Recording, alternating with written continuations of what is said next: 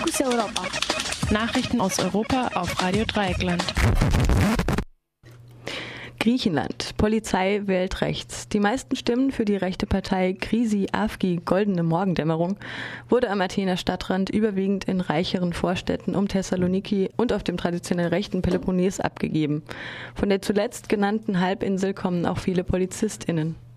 Wie das unabhängige Nachrichtenportal indiemedia.org meldet, wählte bei den Parlamentswahlen am 6. Mai diesen Jahres in Athen mehr als die Hälfte der Polizeibeamtinnen die rechte Partei.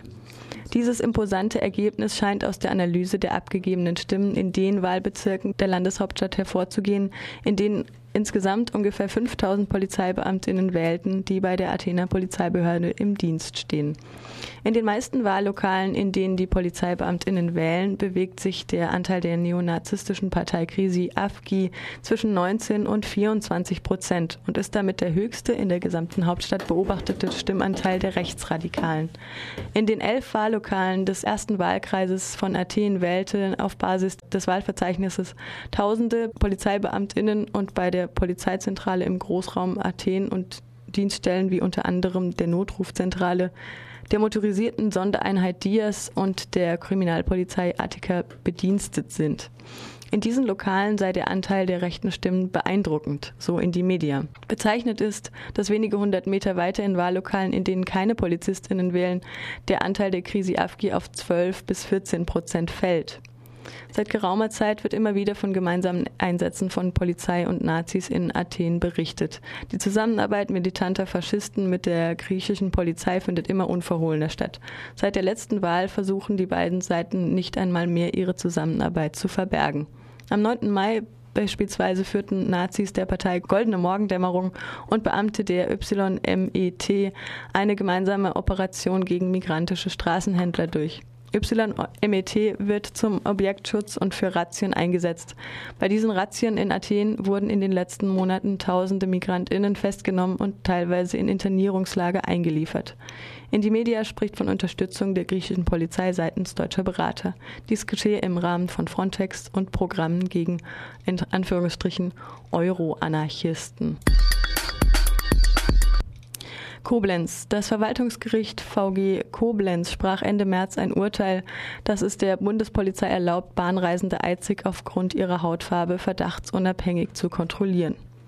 Daraufhin hat das Oberverwaltungsgericht OVG Rheinland-Pfalz letzte Woche die Berufung gegen die Entscheidung zugelassen.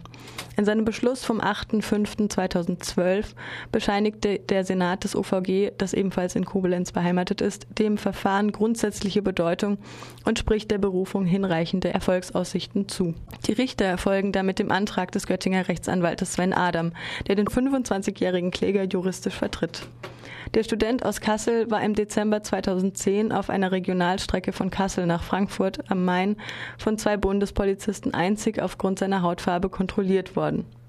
Da dies nicht das erste Mal passierte und er sich nach dem Vorfall zunächst selbst vor einem Strafgericht wiederfand, klagte er diesmal gegen die Maßnahme. Das Urteil des Verwaltungsgerichts stieß bei Menschenrechtsorganisationen auf Empörung und scharfe Kritik. Dazu gehört das Deutsche Institut für Menschenrechte, das von einem Verstoß gegen das Grund- und menschenrechtliche Diskriminierungsverbot spricht. Die Antidiskriminierungsstelle des Bundes ADS befürchtet schwere Folgen für das Zusammenleben in Deutschland und unser Bemühen um Verhinderung von Diskriminierung. Die Initiative Schwarzer Menschen in Deutschland, ISD, sprach in Bezug auf die Entscheidung des Verwaltungsgerichts Koblenz ebenfalls von einem Verstoß gegen Artikel 3 Absatz 1 des deutschen Grundgesetzes. Zitat Kontrollen auf der Basis von rassistischen Zuschreibungen sind das Gegenteil von verdachtsunabhängig. Sie basieren auf einem Generalverdacht gegenüber schwarzen Menschen, den das Verwaltungsgericht Koblenz nun richterlich legitimiert und bestätigt hat. Straßburg. Seit wenigen Tagen gibt es aktuelle Informationen zur Situation von Kriegsdienstverweigern in der Türkei. Wichtiges Thema dabei ist eine Entscheidung des Europäischen Gerichtshofs vom November 2011, das die Menschenrechte für die 55 EU-Mitgliedstaaten bindend macht. In diesem Urteil wird die Möglichkeit der Kriegsdienstverweigerung zur Pflicht gemacht.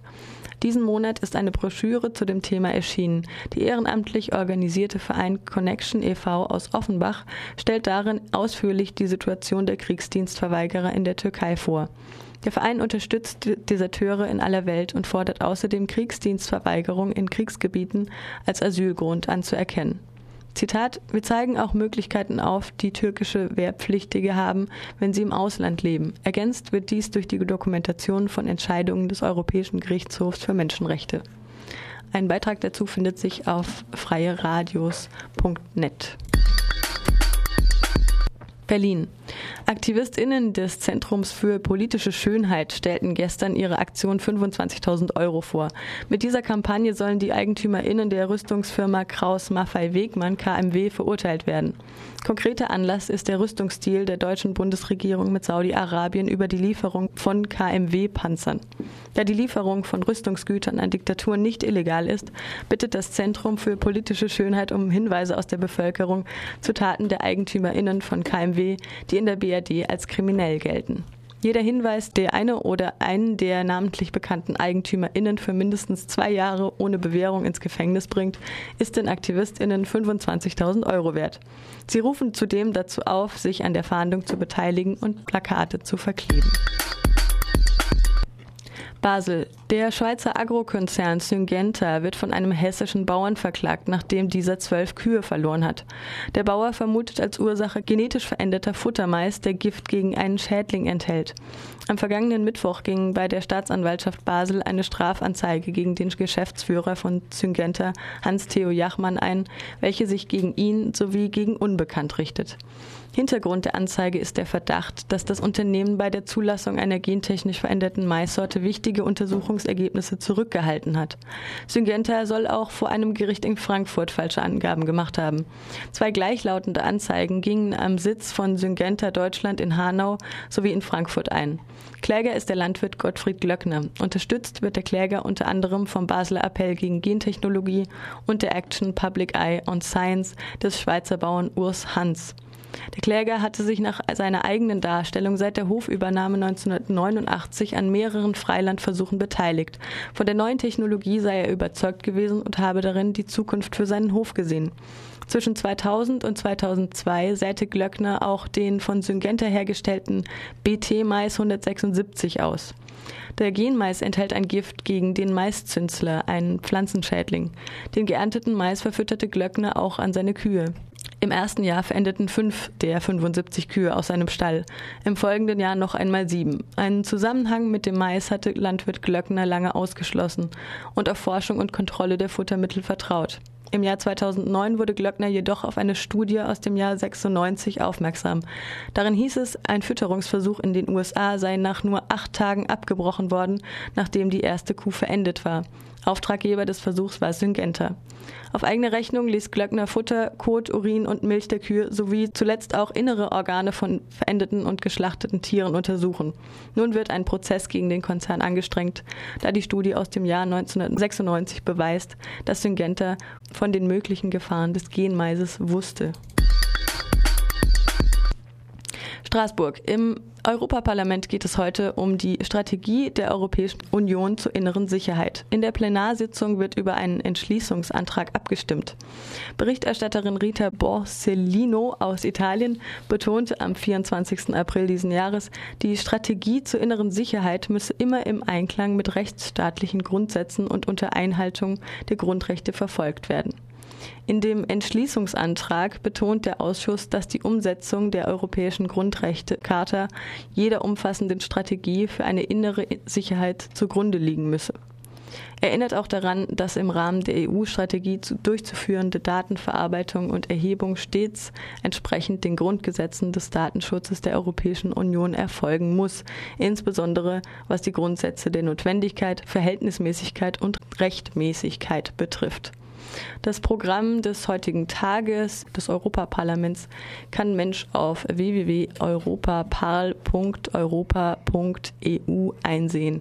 Es gibt bereits einen Livestream ab 8.55 Uhr. Das waren die Fokus Europa Nachrichten so rum vom 22. Mai 2012. Fokus Europa. Nachrichten aus Europa auf Radio Dreieckland.